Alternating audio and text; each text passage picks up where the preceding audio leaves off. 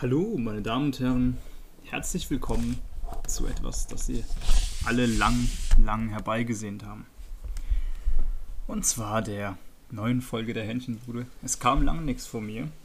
Gerüchte besagen, dass der Hähnchenbudenbesitzer mittlerweile verstorben ist und durch ein Plagiat, ähm, durch ein Fake ersetzt wurde. Ein Plagiat ist Okay, nein, das war jetzt die falsche Verwendung von Plagiat, aber dass der Hähnchenbudenbesitzer ausgetauscht wurde wie Eminem. Eminem ist ja schließlich auch tot und ähm, wurde durch ein Double ausgetauscht. Aber gut, ähm, ich hoffe natürlich, ich kann qualitativ noch den gleichen Inhalt, den gleichen Content bieten. Und ähm, worum geht es heute? Es ist einfach ein Update. Es ist ähm, eine Rückmeldung, da ich mit einem sehr guten Freund, dessen Podcast ihr definitiv auch auschecken solltet.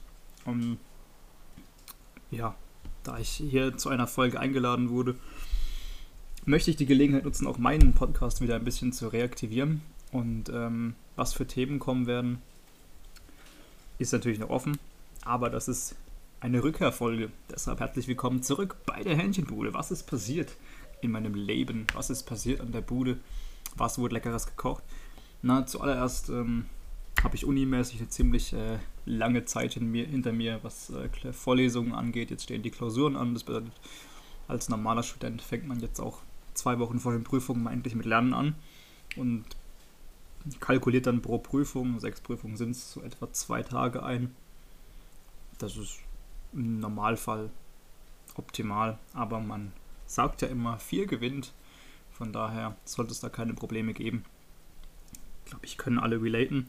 Ich habe generell so den Eindruck, dass viele Freunde, mit denen ich mitbekomme, die ihr Studium abbrechen, die doch lieber was anderes machen, denen es nicht mehr gefällt oder die wirklich Schwierigkeiten haben, sich in was zu bewähren, was sie was ihnen wirklich keinen Spaß macht. Und da stellt sich mir wirklich immer die Frage, so, wie lange braucht man eigentlich, um zu merken, was das Richtige für einen ist?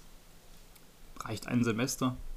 Reicht ein Studienjahr, also zwei Semester? Oder merkt man das manchmal erst im dritten, vierten Semester. Ich verstehe die Leute nie, die im fünften Semester oder so abbrechen. Da denke ich mir immer, komm Junge, du hast jetzt wirklich keine Ahnung, wie viel Drittel von deinem Studium, zwei Drittel von deinem Studium mindestens geschafft. Und dann ziehst du auch noch komplett durch, dann hast du was. Aber ich verstehe die Leute, die sich am Anfang umorientieren wollen. Ich weiß nicht, wie es euch dabei geht, aber ich hatte auch schon ab und zu die Gedanken, hm, wäre nicht irgendwas anderes besser für mich gewesen? Wäre nicht irgendwas anderes passender für mich gewesen. Würde mir was nicht mehr Spaß machen. Dann denke ich mir, okay, du hast jetzt schon ein Drittel rum. Dir steht die Welt noch offen. Und wir sind doch alle noch relativ jung, wenn ich nach der Analyse unserer, äh, meiner ähm, ja, Zuhörerschaft hier so gehe. Da sind altersmäßig meistens jüngere Leute dabei. Und da kann ich euch nur sagen, die Welt steht euch offen. Und auch während dem Studium könnt ihr, oder auch nach dem Studium könnt ihr noch sagen, hey, ich will jetzt das machen, was mir Spaß macht und gehe nochmal einen ganz anderen Weg. Denn das ist das Wichtigste und ich starte direkt mit dem philosophischen Einwurf, was das Wichtigste zu machen, ähm, was euch Spaß macht, was euch Freude bereitet, was euch, was ihr, wofür ihr Leidenschaft habt. Das ist das Aller, Allerwichtigste im Leben. Und ähm, ja, weiterer Exkurs, was macht man natürlich als Student, bevor man endlich mal ins Lernen übergeht? Ja, ich war ein Wochenende in Paris. Paris, die Stadt der Liebe die wohl ja, eine der bekanntesten Städte Europas, eine der größten Städte Europas und die Hauptstadt Frankreichs. Ja, Frankreich nicht allzu beliebtes Land, auch bei mir nicht. Aber wenn man von einem Kumpel gefragt wird, lass uns nach Paris gehen, man ist in der Klausurvorbereitungsphase und denkt sich so, hm, das wäre doch mal die perfekte Chance, den Kopf frei zu bekommen, dann geht man doch rein da, oder? Ganz ehrlich, rein in die Olga oder in die Antoinette oder wie auch immer. Ähm, Paris an sich was soll ich sagen? Alle sagen immer die Stadt der Liebe. So eine schöne Stadt, ganz neues Gefühl. Ach, City Life, ähm, romantisch, dies, das, Ananas. Ich persönlich muss sagen, Paris ist meiner Meinung nach ein bisschen überbewertet. Klar, es ist eine Stadt, die sollte man gesehen haben. Es sind Sachen wie die Notre Dame, Sacré-Cœur, den Eiffelturm, Arc de Triomphe. Was gibt's noch alles? Das Louvre natürlich, die Mona Lisa.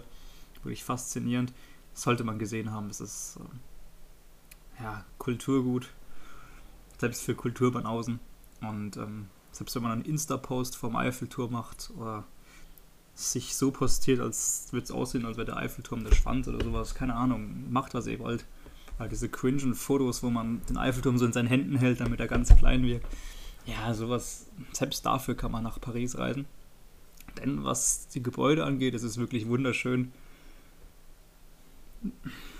Aber was soll man sagen? Es, es hat für mich nicht den Flair, den andere Städte haben. Ich war jetzt schon in Edinburgh, ich war schon, ja gut, London ist auch ein bisschen größer, aber es gibt einfach Valencia, es gibt immer Städte, die haben einen ganz anderen Lebensstil. Klar, in Paris merkt man auch diese Cafés, die Leute sind abends, vor allem abends und nachts, auch am Wochenende sind sie extrem entspannt darauf. Die sitzen in den Cafés, trinken ihren Wein und ihre Cocktails, stehen auf der Straße, trinken was, genießen den Blick über die Stadt oder sitzen in ihren Parks, aber tagsüber ist es laut, es stinkt nach Scheiße. Es tut mir leid, zu sagen, aber es ist so. Und es ist alles hektisch. Ich meine, wer schon mal einen Franzosen Auto fahren gesehen hat, dann weiß er, dass sein Leben auf dem Spiel steht. Und wir haben auch tatsächlich auch ähm, live mitbekommen, wie ein Rollerfahrer umgesetzt wurde, dass da nicht mehr, dass da nicht mehr Unfälle passieren. Das wundert mich fast bei dem Fahrstil. Aber abends wandelt sich die Stadt so ein bisschen und am ersten Tag dachte ich mir, warum Stadt der Liebe? Das passt doch gar nicht. Aber als wir dann in dem Künstlerviertel, Montmartre waren, bei der Sacré-Cœur oben, und es wurde Abend, dann hat man langsam die verstanden, die Stimmung. Dann dachte man sich, okay, jetzt, jetzt ist schon ein bisschen mehr Stadt der Liebe als vorher. Aber andererseits dachte man sich, so wenn ich in einer anderen Stadt, einem chilligen Hügel in einer lauschigen Sommernacht sitze, habe ich dann nicht das gleiche Gefühl? Ist es dann nur der Eiffelturm, Stahlgerüst, der schon halber verrostet ist, der, der da vor mir steht? An dem übrigens sowieso nur Schwarze stehen. Pardon, ist das wirklich so? Und verkaufen die auf einem Teppich ein paar Mini-Eiffeltürme für 10 Euro.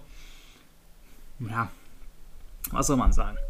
Die Stadt ist schön, aber um das Ganze zu resümieren, wie ich zu meinem Kunden gesagt habe, als wir im TGW rausgefahren sind, ich würde nicht mehr hierher kommen, außer ein Mädchen zwingt mich dazu, weil sie unbedingt die Stadt der Liebe mit mir sehen will. Aha. Oder ich bin geschäftlich hier. Und mit geschäftlich meine ich tatsächlich nicht ähm, die Pigalle, das ist hier dieses schöne ja, Nachtclub-Viertel. Da, wenn man da mal durchläuft, da kommt hier Sexshop, Café, Cocktailbar, Stripclub, Sexshop, Café, Cocktail und immer so weiter, ne? Oder Moulin Rouge, auch wunderschön. Ähm Aber wenn man daran nicht interessiert ist, naja, da kann man auch gleich nach St. Pauli auf dem Kiez, da bekommt man deutsche Originale zu sehen. Kappa. Wie habe ich da Paris erkundet? Und das ist wirklich eine Reiseempfehlung für alle, die was von Städten sehen wollen. Wenn ihr eine Stadt habt, wirklich eine große Stadt, gerade die ein großes Zentrum hat oder ein Gebiet, das sich gut erkunden lässt zu Fuß, dann macht es. Das ist mein absoluter Reisetipp an alle Reisenden draußen. Seid nicht diese scheiß Touris, die mit einem Drecksbus durch die Gegend gefahren werden, sondern sucht euch einen Tourguide, der euch die geilsten Ecken der Stadt zeigt. Das haben wir auch gemacht. Wir haben tatsächlich bei einem Essen haben wir einen französischen Lehrer kennengelernt, der uns ein bisschen so die Insights gegeben hat über das Leben in der Stadt und warum man eigentlich hier ist und warum man in der Stadt lebt. Und Fun Fact: Eine Einzimmerwohnung in dem Viertel in Paris, in dem unser Hotel war, kostet 650 Euro. Es ist ein stolzer Preis, aber gut, man lebt ja dafür auch in Paris. Ne?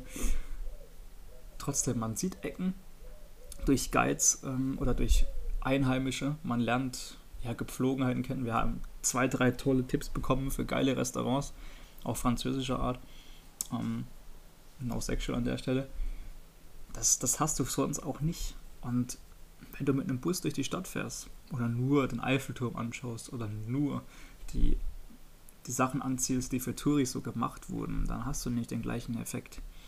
Deshalb empfehle ich euch, lauft, lauft. Wenn ihr gut zu Fuß seid und jetzt nicht nach zwei Metern schon schlapp macht, dann rennt durch diese Stadt und guckt euch, guckt euch die Straßen an. Die Wege zwischen den Sehenswürdigkeiten sind manchmal fast sehenswerter als die Sehenswürdigkeit überhaupt. Als wir zum Beispiel zum Louvre gelaufen sind, da sind wir plötzlich in irgendeinem Palasthof gestanden, der gefühlt auf keiner Karte drauf war, wo wir dachten, so, wo kommt der denn jetzt her? Wir sind einfach zwischen zwei Gebäuden durch und waren einfach mitten auf dem Hof und dachten uns, hä, wie sind wir jetzt hier gelandet? Und das ist manchmal schöner als die Sehenswürdigkeiten selber. Also erkundet viel zu Fuß. Redet mit den Einheimischen. Wenn ihr in einem Café sitzt, in einem Restaurant, jemand fängt ein Gespräch mit euch an. Okay, wenn ihr kein Französisch könnt, wir, wir hatten das Glück, dass einige ein bisschen Deutsch konnten, aber versucht ins Gespräch zu kommen. Es ist immer wieder interessant, mal so ein bisschen die kulturellen Unterschiede hier zu, zu erkennen und auch festzustellen. Wir sind, glaube ich, in drei Tagen um die 80 Kilometer gelaufen, was schon kranker. Und zum Abschluss eine kleine Fun-Story. Äh, wir haben diese Reise gebucht mit dem Zug, also TGW, zweieinhalb Stunden hin und auch wieder zurück. Und ähm, wir haben es für zwei Personen gebucht, zwei Erwachsene. Habe ich meine Bahnkarte bekommen, da stand da drauf zwei Erwachsene, drei Kinder. Ja, warum auch immer, ne? Der Preis war der gleiche. Und dann sind wir da gesessen, da kommt der Kontrolleur und sagt, ja, ne, zwei Erwachsene, drei Kinder. Ich so, ja, zwei. Zeig auf meinen Kumpel. Und er guckt mich an, ist ganz verwirrt und sagt, fünf. Und ich so, nee, zwei. Wo sind die drei Kinder? Und ich so, im Koffer. hat er gelacht. Ähm, aber es hat gestimmt. Naja, Spaß. Äh, natürlich nicht. Ähm, warum auch immer. Also, falls jemand weiß, warum Deutsche Bahn für zwei Erwachsene plötzlich drei Kinder dazu bucht, kann er meine DMs sliden mir das Ganze mal erklären. Aber wenn ich, ähm, hoffe ich, es hat euch gefallen, mein kleiner Exkurs, meine kleine Reise nach Paris. Ich werde mich jetzt erstmal auf die Klausurphase konzentrieren, werde ich natürlich äh, wieder ein Update geben, vor allem wenn es wieder ans Arbeiten geht.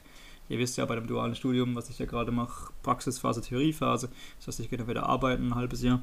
Da werde ich wahrscheinlich ein bisschen mehr Zeit haben, um wieder ein paar Themen aufzugreifen. Deshalb werde ich auch wieder Themen anfragen haben und auch Gastanfragen. Das heißt, wenn ihr Bock habt, in die Show zu kommen, in den Podcast, wenn ihr Bock habt, über ein Thema zu reden oder ihr wollt einfach, dass ich über ein Thema rede, meine Meinung zu irgendwas kundgebe, was ich ja sehr gerne mache, ähm, haut raus, schreibt es mir bitte und ähm, ich freue mich, dass ihr wieder dabei seid und in diesem Sinne wiederschauen und reingehauen.